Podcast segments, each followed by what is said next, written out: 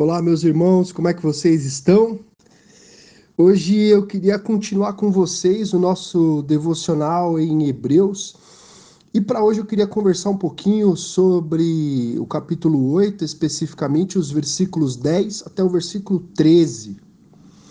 Antes que a gente entre no texto, muito provavelmente nunca se falou tanto sobre asepsia, sobre limpeza, sobre purificação como nos tempos em que nós vivemos hoje. Eu acho que a palavra álcool em gel ou álcool em gel, álcool gel, sei lá como é que você fala isso, nunca foi tantas vezes ditas como nos últimos tempos. Essa ideia de purificação, essa ideia de limpeza, essa ideia de higiene, ela tem sido difundida por veículos de comunicação, de mídia, porque faz parte da realidade que nós estamos vivendo isso. E isso é muito necessário. O que é interessante é que a ênfase é para que isso seja feito com grande constância, porque essa asepsia, ela nunca é permanente. Não adianta você passar uma vez só na sua mão que as coisas irão se resolver.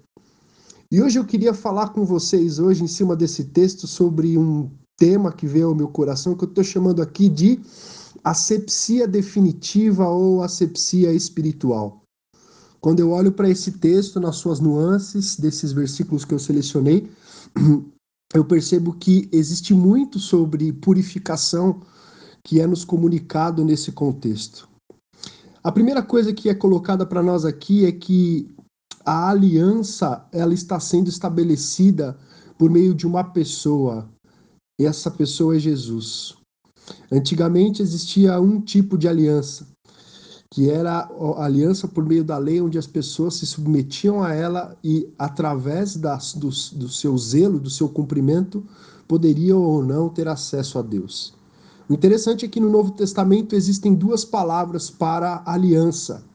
A primeira delas, ela diz respeito mais à nossa realidade aqui nessa terra, que é o acordo entre duas pessoas.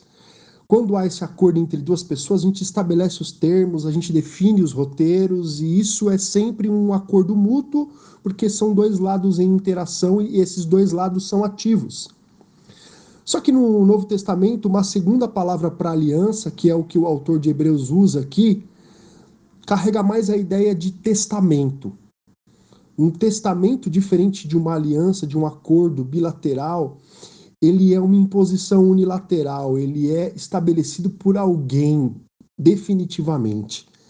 Esta é a palavra que o autor de Hebreus usa para nos falar sobre a aliança que Deus é, diz para nós.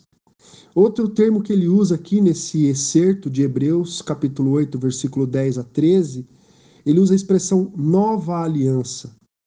O interessante é que também no grego existem duas palavras para nova. A primeira faz contraponto com o velho, novo e velho. E a segunda palavra, que é a que o autor de Hebreus usa aqui, faz a referência a algo que é completamente novo no que diz respeito ao tempo e à qualidade. Essa é a nova aliança que é estabelecida através do momento em que Jesus é, faz o seu sacrifício por nós. O interessante é que o Antigo Testamento todo anuncia esse sacrifício de Jesus. Já em Gênesis, logo após a queda, você vê ali o anúncio de que ah, o filho da mulher pisaria no, na, na, cabeça da serpente. Isso nos prova que o plano de Deus já está estabelecido. Essa é uma aliança única que vai se estendendo através dos séculos até a manifestação de Cristo, sua, do seu nascimento, eh, morte e ressurreição. Essa é a nossa nova aliança. Qualidade de tempo e qualidade de eh, eficiência colocada diante dos nossos olhos. E aí nós chegamos, portanto, a partir dessa nova aliança estabelecida pelo texto bíblico, a uma asepsia definitiva. Ela é capaz de nos purificar essencial e definitivamente. Primeiro, pelo seu alcance. Se você ler por cima, você não percebe um detalhe muito importante. Essa é a aliança que firmarei com a casa de Israel. Na, no passado, o reino, de, o reino de Israel foi dividido em dois, Judá e Israel. E o de Israel foi considerado não povo de Deus porque se misturou com os outros povos. Então, o que o autor está querendo nos dizer aqui é que essa nova aliança ela se estende àqueles que antigamente não eram considerados povo. Ela também é uma aliança universal, porque alcança até mesmo aqueles que não faziam parte dessa identidade nacional.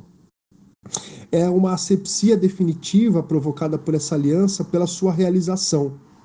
Ao invés de estabelecer uma relação com Deus através da obrigação, ela grava no coração e na mente então nós passamos a ter o desejo de servir a Deus.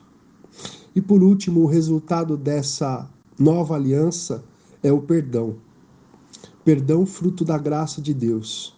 Por isso que a nossa obediência, uma vez que nós nos deparamos com essa graça, ela deixa de ser mecânica e obrigatória e passa a ser orgânica, fruto do nosso ser.